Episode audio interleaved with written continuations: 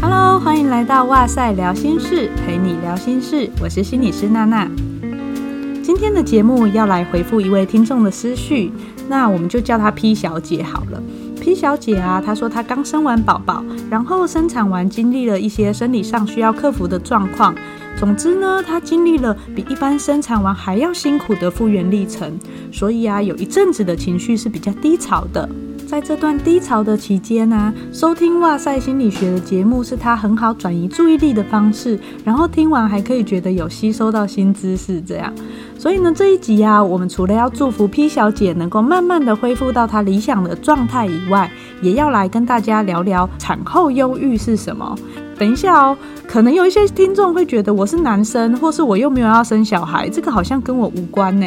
但其实啊，对于忧郁症的一些概念、处理和陪伴的方式，它都是有共通的原则的。如果啊，你对这个有兴趣，想要更一步了解的话，也欢迎继续听下去哦。不知道大家会不会很疑惑齁？明明啊，生完小孩，妈妈不用挺着大肚子，应该算是一种解脱啊，怎么还会有产后忧郁症呢？其实啊，这个就是产后忧郁特别需要注意的地方，因为在新生儿诞生的喜悦气氛底下，妈妈常常有症状也不敢说，让家人啊不容易发现问题，而延误了最佳的治疗时机。其实啊，产后忧郁症的发生是多重因素造成的，就像一般的忧郁症啊，它不是不知足，也不是单纯的生理影响心理。现在大众已经比较有概念，它涉及大脑，是一种呃，可能跟神经传导物质，像是血清素、正肾上腺素之类有关的疾病。但是这些其实都只是其中的影响因子而已。身心科的疾病就是这样，它的成因大部分都会同时涉及生理、心理和社会的因子，所以会比想象中复杂很多。研究就发现啊，产后忧郁症的成因会和产妇在怀孕、生产期间发生的重大生活压力事件有关系，像是失去亲人、婚姻问题、失业之类的。还有啊，体内荷尔蒙的改变、产后的伤口疼痛和身体虚弱、照顾新生儿的压力、夜间睡眠不足，还有因为怀孕造成身体外观的改变等等。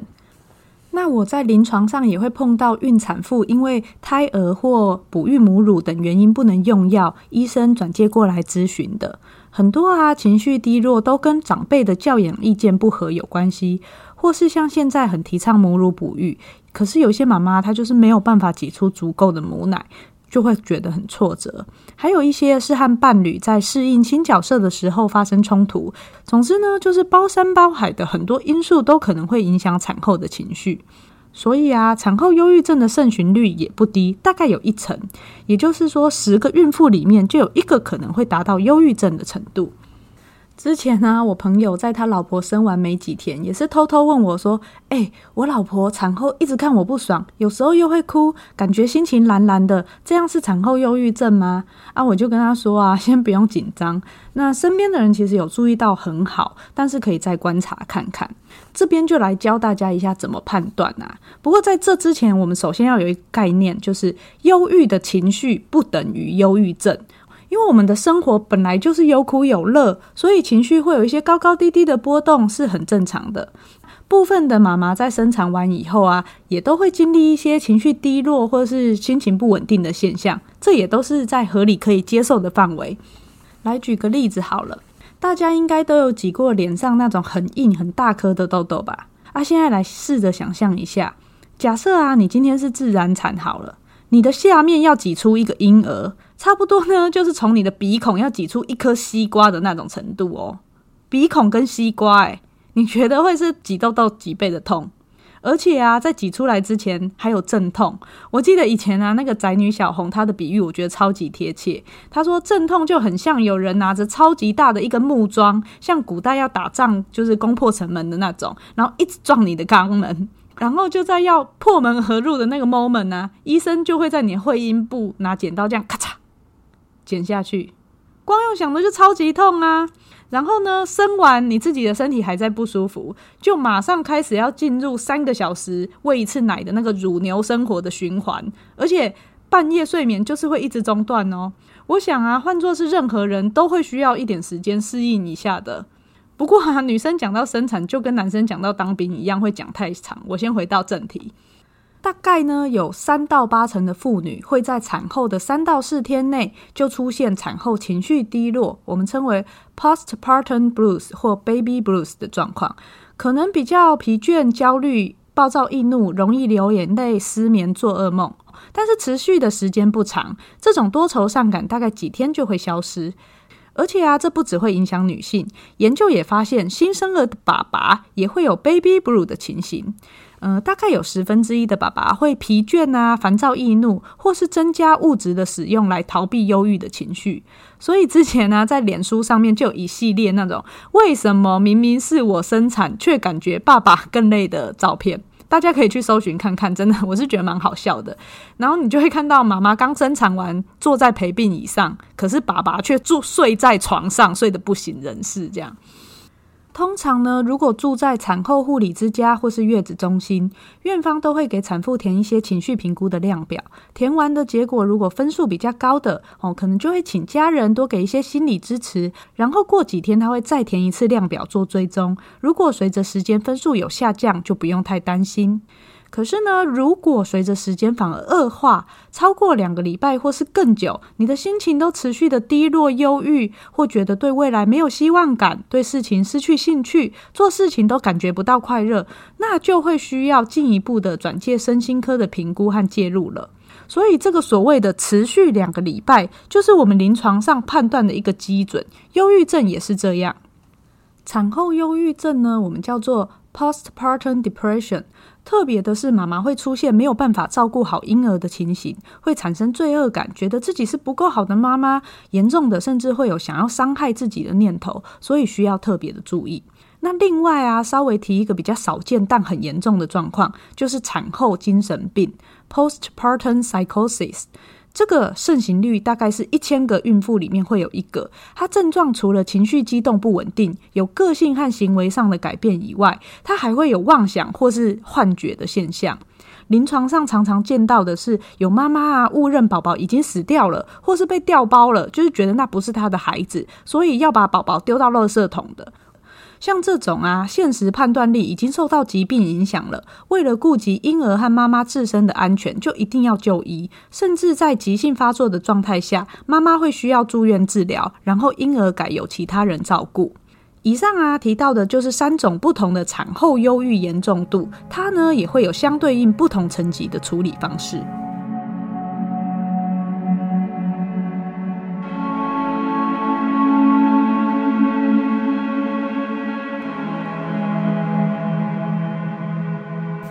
是啊，我自己呀、产后也有一段时间，真的觉得心好累。嗯，要开始独立照顾婴儿，然后晚上又没有办法把宝宝推回婴儿室，就一定会睡眠中断。睡眠不足就会让我白天的时候注意力不集中，然后注意力不集中，做事情就很容易不顺心啊。比如说，你有时候急着泡奶粉，不小心手残啊，打翻了，然后你又要清理，宝宝又同时在哭，那你心情自然就会很阿杂。来跟大家分享我是怎么着手照顾自己产后的情绪的。嗯，因为我自己也是学睡眠的，所以我就是先从改善睡眠开始。研究啊，他就是发现有产后忧郁症的妇女会比没有产后忧郁症的妇女睡眠品质更差，而且呢，随着产后忧郁的症状严重程度增加，睡眠的质量也会恶化。所以睡不好，心情不好，两个就是互相影响的，很容易形成恶性循环。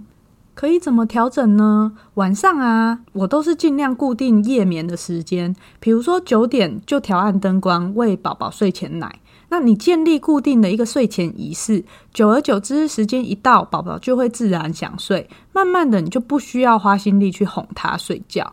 那白天呢，我都是想睡就尽量睡。虽然新生儿宝宝一开始睡眠还没有办法规律，但是在前期，他一天当中大约会有十六到二十个小时都在睡觉。白天亲喂的时候啊，我就会用侧躺的姿势，趁这个机会放松休息，小眯个五到十分钟。小睡的重点不是补眠哦，因为一定补不回来。重点是它可以让我接下来的几个小时不会累到昏倒。而且啊，我也是从那个时候开始一边亲喂，然后一边养成听 podcast，还有听呱吉的直播的习惯，其实还蛮疗愈的。第二个照顾自己情绪的方式呢，就是允许自己被照顾和休息，还有适当的寻求协助。这不只是产后，其实对忧郁症也是一样。我们怀胎十个月啊，妈妈在这段时间已经和宝宝产生了很特别的连结，所以有时候我们会很自然的担起所有的照顾责任。不过有时候啊，你让别人帮忙一下也很好，不要害怕向身边的亲友寻求协助，不管是伴侣、家人、保姆、朋友都可以，因为任何的协助都能帮你多争取几个小时的睡眠，或是自己安心休息的时间。有时候我们就是会需要一些时间放松，做一些自己想做的事情，这就是一种自我的照顾。另外啊，有一些人可能会抱怨另外一半都没有功能，但老实说，因为他不是生的那个人，他真的是小孩生出来以后才比较有感觉，要去担起那个照顾的责任，所以会搞不太清楚状况。与其啊埋怨猪队友，不如培养神队友。妈妈可以直接下达明确的指令，说明你需要的帮助。指令一定要很明确哦，毕竟爸爸这种生物也是很离奇。如果你没有说，呃，爸爸，请你拿这个换下来的脏尿布去厕所的垃圾桶丢，他可能就会把整包新尿尿布丢进垃圾车。所以啊，寻求协助的指令一定要很明确，才不会变成另外一场的冲突。第三个呢，就是有时候我们听到宝宝在哭，会有一点焦虑或是难以忍受，特别是身边如果有长辈关心的询问说啊，怎么在哭的时候，哦，压力真的山大。我自己照顾自己情绪的方式，就是会在想法和态度上做调整。通常宝宝在哭的时候，首先我会先提醒自己做几个慢慢的深呼吸。接着呢，呃，其实我和我先生都会说，宝宝在哭是一种定期的能量释放。就是你想，我们自己哭完，有时候也会有一种情绪疏解的感觉，婴儿有时候就是会干一下啊，通常不会有什么大碍。然后因为有了前面的那个调整呼吸和接纳的想法这两个基础以后。我们就比较有办法继续很温柔的看着宝宝，然后并且提供他一些安全感的身体接触，不一定要抱起来，可能是轻柔的给他拍拍背或是摸摸头都可以。在宝宝还听不懂语言的意思的时候，他其实就已经可以感觉到语气和肢体的互动。你如果散发出一种“哦，妈妈没事哦”的气氛，那也会传递到孩子的身上，让他知道“哦，我也没事”。那如果换做家人或朋友，要怎么陪伴忧郁的人呢？第一个是不带评价的倾听。产妇的生活中真的有要面对很多的变动，无论是自己、家庭或是工作，都需要重新适应。而这些事件有时候他会需要有个出口可以分享。就像我生完心虽然很累，可是要和别人吐露我遭遇的困难，其实我也会很担心得到说“哈，你是心理师也会心情不好哦”这种评价，所以我很能体会那种有苦难言的孤独感。倾听的过程中呢，不带评价就真的非常的重要。每个人其实都希望有人可以是专注的，好好的听听自己说话。那如果要回应对方的话，要怎么办呢？嗯，我会觉得啊，不要急着表达你的意见，除非对方有征询你，你才给出建议。因为有时候诉说的当事人，他只是需要情绪的支持，而不是问题解决的方法。面对问题啊，他想的一定不会比你少。如果听到别人诉说烦恼，你就马上回应说：“哦，我也一样啊，怎么样怎么样？”自以为提供了对方意见，其实那只是一种自我感觉良好而已。我们会说啊，比较同理式的回应是会先肯认对方的感受，像是哇，听你这样讲真的是很辛苦诶。换作是我，同时要面对这些挑战，也会觉得很困扰，才会让对方感觉他是被理解的。那只有理解就好吗？不需要鼓励鼓励他吗？嗯，其实，在陪伴的过程中啊，承接对方的情绪以后，如果可以提供一些正向的回馈，或让他看见希望感，是不错的。但是呢，不能只是单纯的说“你好棒”。我觉得给予对方一种比较具体的肯定是不错的做法，像是具体的去描述出你觉得什么行为、什么想法很不错啊。比如说，听到你试着请你老公顾一下宝宝，让自己能够出去运动一个小时，真的很为你感到高兴呢。难怪你今天气色看起来那么好。相信这样子的回馈会让对方觉得他的努力有被看到，而且真的有成效，也更容易去增强他去维持这些有益的行为和想法。最后，我想生育本身就是练习接纳的开始。每个母亲都希望自己是健康、可以开心的陪伴小孩的。希望今天的分享能让准妈妈们有一些心理准备，也提供了一些陪伴的技巧，让大家可以在生活中就近的提供忧郁情绪的人一些支持。